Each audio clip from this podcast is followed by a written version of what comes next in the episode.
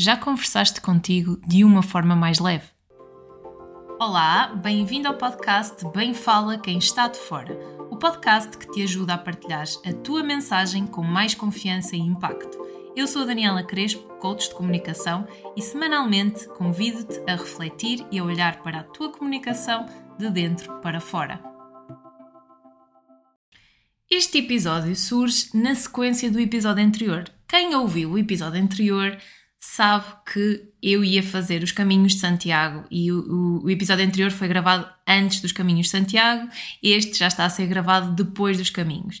E antes dos Caminhos eu levei uma pergunta comigo, que era qual é a memória que eu quero ter deste momento, qual é a memória que eu quero construir.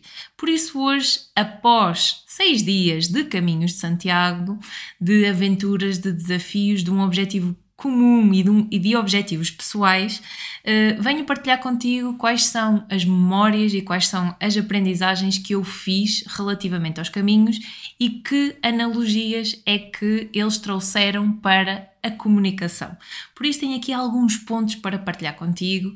O que é que eu aprendi neste, neste desafio de caminhar uh, cerca de 5, 6 dias e carregar a minha própria mochila ao longo deste, deste tempo. Foram bastantes desafios, desafios principalmente internos, mas ajudou o facto de, de estarmos em equipa. O primeiro desafio, um, eu ia com alguns receios, alguns receios, nomeadamente de onde é que eu ia dormir, porque nós fomos sem nada planeado. E então já vinha aqui a minha. O que veio logo de cima foi aqui ainda a minha sensação de controlo e de como assim? Eu vou para um sítio e eu não sei onde é que eu vou dormir e será que uh, depois de fazermos aqueles quilómetros, será que vamos chegar a um sítio e vamos ter sítio onde ficar? Então vinha aqui esta questão do, do controlo e da, da estabilidade, que faz parte aqui do meu perfil. Controlo, estabilidade, querer uh, organizar, organizar, organizar bem as coisas, ter as coisas estruturadas e então foi logo aí o meu primeiro desafio: como gerir com esta parte. E acontece que no primeiro dia eh, nós conseguimos logo ficar no primeiro sítio, conseguimos logo desenrascar, por isso foi logo a minha primeira pista de confiança para os dias seguintes e a verdade é que não ficamos sem sítio para dormir. Por isso, todos aqueles macaquinhos da cabeça acabaram por ser uma não questão e foi mesmo importante ir para o terreno, ir para o terreno e explorar. E fez-me pensar a quantidade de vezes que nós temos coisas na nossa cabeça, pensamentos, pensamentos, pensamentos uma quantidade infindável de pensamentos e que, na verdade, a maioria daquilo que nós pensamos acaba por não se concretizar. Por isso, foi aqui mais uma prova para, para, para o meu pensamento, para a minha sensação de controlo, em que, por muito que se planeie, por muito que se queira controlar e estruturar, há coisas que fogem ao nosso controle. E logo aqui quanta relação isto tem com comunicação, porque por muito que tu prepares a tua apresentação, a tua conversa, tu nunca saberás o que é que vem da tua audiência, uh, nunca saberás o que é que vem do outro lado. A resposta tu podes preparar-te e prever, tendo em conta o perfil, tendo em conta as dúvidas da tua audiência, mas esta sensação de controlar ao máximo tem que cair por terra, porque nós não controlamos tudo. Então, a primeira grande aprendizagem, que já é algo que eu também tenho vindo a trabalhar, foi esta sensação de controlo. E outra sensação de controlo que também, para além do sítio uh, onde íamos dormir, também veio muito esta questão de estar o tempo. Durante o caminho fez, hum, ora se fazia sol, no momento a seguir já fazia chuva, uh, era chuviscos, no momento a seguir já estava a trovoar, no momento a seguir já estava vento e muita, muita chuva, no momento a seguir os pés já estavam todos molhados e então uh, isto ajudou-me a gerir porque uh, quando estava péssimo mau tempo, pensava, ok, só quero que isto passe, só quero que isto passe, vinha ao bom tempo, e ok, só quero que isto se mantenha, só quero que isto mantenha. Lá vinha a minha sensação de controle e esta sensação de, Daniela, tu não controlas o tempo. E foi assim das primeiras...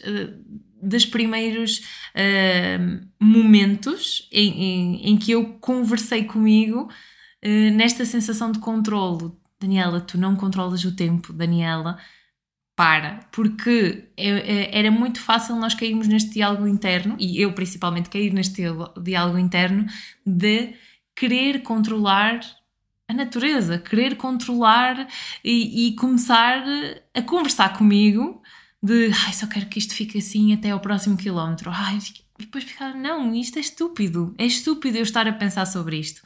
Por isso, mais aqui uma pista de que nós não controlamos nada, principalmente o tempo. Por isso, uh, no primeiro dia, isto foi uma questão, esta questão do dormir, esta questão do tempo, uh, mas depois foi facilmente relativizado, porque eu comecei a, a conversar comigo, Daniela. Não controlas o tempo, desfruta aquilo que ele te está a dar. Então, quando vinha a chuva, sentia a chuva, quando vinha uh, a trovoada, ouvia a trovoada, tentava perceber se estava perto, se estava longe. Quando, quando, vinha, uh, quando vinha o vento, também sentia na cara, e então foi mais fácil assim, desta forma. Foi mais fácil eu perceber que não era o tempo contra mim, mas era eu que estava a caminhar e a passar pelos diferentes tempos que havia, pelas diferentes estações, porque havia momentos que parecia que haviam diferentes estações no mesmo dia, e foi esta gestão que me ajudou também um, a fazer com que uh, o meu mindset se fosse ajustando aos dias, e, e isso também foi importante. Depois, mais uma vez, outros exemplos da sensação de controle, porque aqui era o meu maior desafio e é dos meus maiores desafios de eu querer as coisas organizadas e estruturadas. Então, o que é que, que, é que acontecia? E aqui, uh, quem, quem me acompanhou a maior parte do tempo e que esteve ao meu lado foi o meu marido e tive que levar com ele e ele levou comigo, faz parte, mas eh, foi um momento engraçado em que.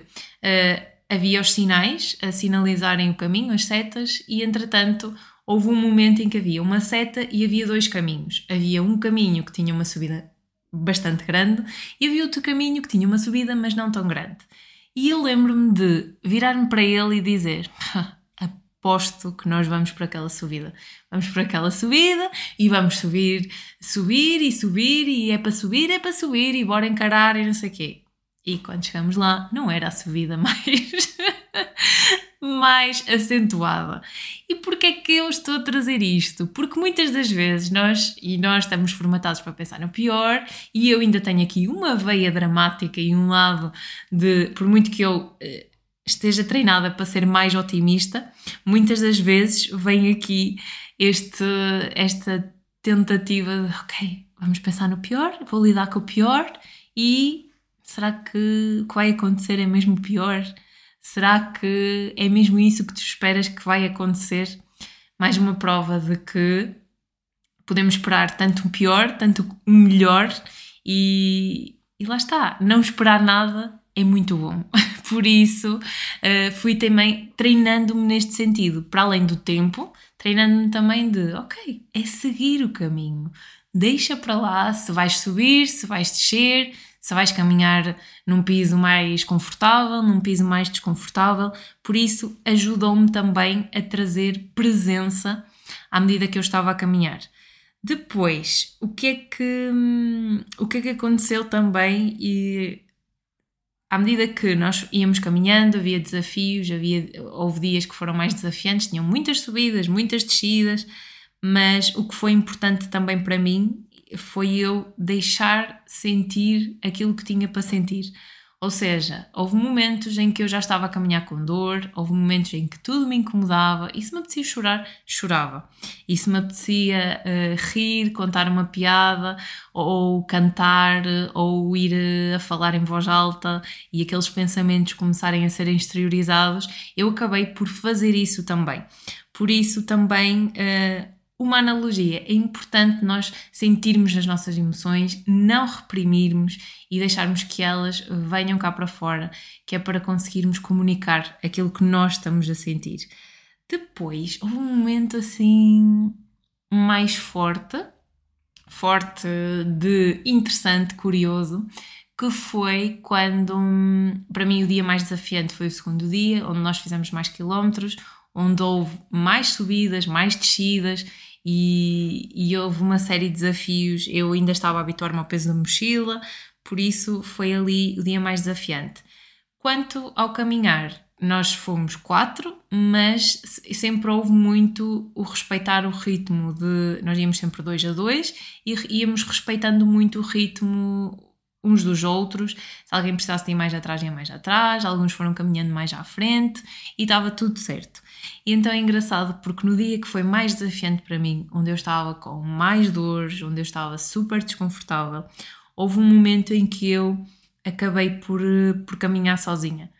E houve um momento em que eu estava sozinha e, e não iam.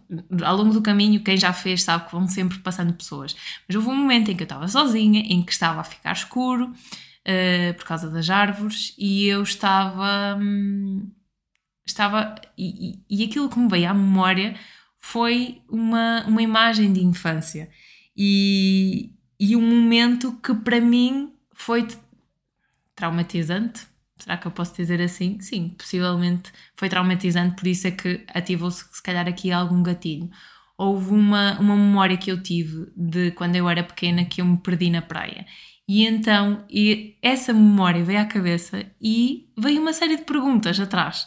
Do facto de eu estar sozinha e, e isto também me fez, fez pensar quais são os medos, os medos que, hum, que, o que é que os medos nos comunicam, o que é que o facto de eu estar sozinha, de eu estar ali no desconforto, o que é que este medo me estava a comunicar. Uh, e também tentar perceber, sem estar muito aqui no racional e fazer perguntas, uh, tentar acolher-me e tentar comunicar de que, ok, está tudo bem, já, já passou essa fase, estás aqui na floresta, não estás sozinha, está tudo certo, mas também é importante nós percebermos que temos medos e que estes medos nos estão a comunicar algo. E principalmente, lá está, quando nós estamos a comunicar, mediante determinadas pessoas, nós também podemos sentir medo, nós também podemos sentir este nervosismo. E é pensarmos o que é que este medo me está a querer dizer? Está a dizer que eu me preocupo? Está a dizer o quê? O que é que este medo me está a transmitir? Por isso foi, foi interessante o facto de, de ter ativado aqui uma memória em mim já há muito tempo e, e fazer-me fazer -me pensar sobre ela. Algo que também veio assim assim à cabeça foi, foi muito este, este. E eu já estava a falar a, aqui, aqui atrás, uh, há bocadinho, que foi a questão de, dos ritmos, de ainda que Uh, éramos quatro pessoas, mas nós conseguimos fazer muito bem esta gestão de respeitar os ritmos de caminhada, gerir muito bem os silêncios, gerir muito bem as conversas, quando é que falávamos, quando é que não falávamos, e tudo isto foi acontecendo de uma forma muito natural, o que me deixou extremamente contente, porque facilmente nós nos conseguíamos ler e interpretar e compreender o que é que nós precisávamos. E se precisávamos de comunicar uh, alguma coisa, também era o ambiente proporcionava e conseguíamos comunicar facilmente. E, e foi muito interessante e aqui também respeitando o meu tempo e começando-me a gerir de uma forma de uma forma diferente mas acima de tudo a grande aprendizagem foi a questão e a memória que eu fico é esta gestão de controlo, descontrolo e pensar que estamos a caminhar. E ao estarmos a caminhar, há coisas que nós não controlamos. E, e por muito que, isto pareça clichê, mais vale nós sentirmos e percebermos o que é que está a vir de fora e irmos aprender, aprendendo a gerirmos-nos de uma melhor forma do que querer ser nós a, a atuar no ambiente e, e, às vezes ter aqui batalhas que, que podem ser perdidas. Outra analogia que, que foi muito engraçada foi eu, eu não tenho muito jeito para plantas. Uh, basicamente, eu não tenho jeito, mas gosto de lhes prestar alguma atenção, até porque gosto de andar de volta delas, a ver se precisam de água, a tirar folhas secas e, e ainda que eu não saiba, eu estou sempre em cima delas para ver se está tudo ok. Pronto, é mais uma vez esta sensação de ter as plantas direitinhas, perceber se elas estão bem, perceber, mais uma vez, a sensação de controle. E nestes seis dias que eu estive fora de casa, quando eu regressei, tu não imaginas o salto que as plantas deram. Elas ganharam vida. E então, quando eu cheguei a casa e vi as plantas lindas, cheias de vida, verdinhas, cheias de luz, eu pensei assim: ok, eu agora estou a perceber. É preciso nós, às vezes, afastarmos-nos, darmos espaço, darmos espaço a nós, darmos espaço aos outros, para depois conseguirmos ver coisas que antes não conseguíamos ver, para conseguirmos fazer com que uh, o outro lado brilhe, porque lhe estamos a dar mais espaço. Não estamos ali em cima deles, uh, em cima, não estava em cima das plantas, entre aspas, não é? Uh, deixei estes seis dias fora e elas cresceram e elas ganharam vida. Por isso, que analogia nós podemos trazer para, para o dia a dia? esta questão do dar espaço, do respeitar o tempo, não andar sempre em cima. Será que nós temos que ser ser tanto de ação, fazer, fazer e, e, onde é que fica o espaço para o ser? Eu já, já fiz uma reflexão eh, aqui, alguns com, com uma convidada, penso que foi a Catarina do Encher o Bandulho, onde estávamos a falar da reflexão do ser e onde é que fica o espaço para o ser? Se nós estamos sempre a fazer, a fazer e não nos permitimos sentir, onde é que fica o espaço para o ser? E tenho-te a dizer que nestes seis dias eu consegui dar muito espaço para o ser eu consegui reduzir as minhas prioridades ao básico, em que era comer, dormir e andar. E, e, também pensei sobre isso, de quantas prioridades nós acabamos de ter por dia, a checklist acaba por ser enorme, então quando nós estamos a falar uh, de um negócio próprio, nós temos que trabalhar, uh, não temos muitas questões para lidar, muitas tarefas no dia a dia, é muito desafiante nós termos tão poucas prioridades, mas é este aqui o insight que eu trago também, que é reduzir a minha lista de prioridades e reduzir o meu sentido de urgência, porque não é tudo tão urgente. Há coisas que às vezes podem esperar para amanhã e eu não tenho que ter como prioridade no dia de hoje. Por isso, o meu desafio para ti é o que é que tens como prioridade? O que é que é urgente? Será que é assim tão urgente? Uh, pensaste também sobre isso?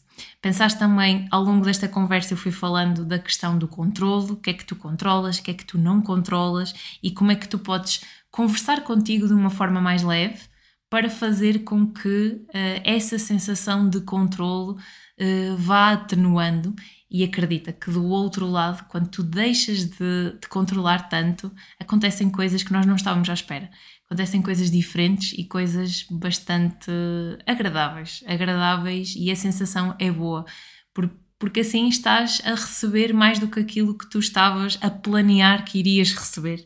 Por isso é, é boa a sensação.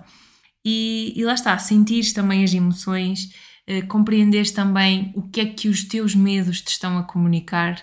Eh, se tens medos, tens medo do quê? O que é que te incomoda? E, e, o que é que esse medo te está a comunicar, porque os nossos medos também comunicam e às vezes é preciso nós reavaliarmos e vermos o que é que, o que, é que eles nos estão a querer dizer e depois respeitar, respeitar o teu tempo, que é tão importante. E isto parece um clichê, mas mais uma vez, neste sentido de urgência e nesta fase que nós estamos a atravessar, é muito importante nós pensarmos uh, se estamos a fazer as coisas pelo nosso tempo ao nosso tempo ou pelo tempo dos outros. E, e questionaste mesmo sobre isso. Uh, aquilo que tu estás a fazer é ao teu tempo ou é ao tempo dos outros? Bem, estas foram as reflexões dos caminhos de Santiago. Foi assim um, um resumo dos resumos. Uh, se, se observares, também tem muito a ver com comunicação. E eu fui fazendo aqui algumas, algumas pistas, uh, alguns paralelismos com a comunicação. E, e, é importante pensarmos que estas analogias, para além da comunicação, também servem para o nosso dia a dia. E, e é mesmo isso, nós conseguirmos perceber onde é que elas encaixam. Uh, espero que com, este, com estes insights dos meus caminhos de Santiago, tu consigas uh, linkar para a tua vida, consigas levar alguma coisa. E, e se levares, e se houve aqui alguma coisa que tu pensaste, se houve aqui, se já fizeste os caminhos e se tens aqui novas reflexões, partilha comigo, que eu também estou disponível para te ouvir. Se ainda não fizeste e quiseres saber como é que foi a minha experiência, também estou por aqui. Terei todo o gosto em falar contigo e, e também falarmos sobre comunicação. Como é que estas reflexões que eu trouxe dos caminhos podem encaixar na comunicação? Foi assim um resumo dos resumos. Certamente que tu já fizeste aí alguns paralelismos, mas estou disponível para falarmos e para, e para debatermos aqui algumas ideias. Obrigada por me ouvires. Até à próxima. Chegamos ao fim de mais um episódio do podcast Bem Fala Quem Está de Fora. Convido-te a conversar comigo através do Instagram danielacrespo.pt. Lembra-te que a comunicação é treino e parte sempre de ti eu estou aqui para te guiar nesta jornada.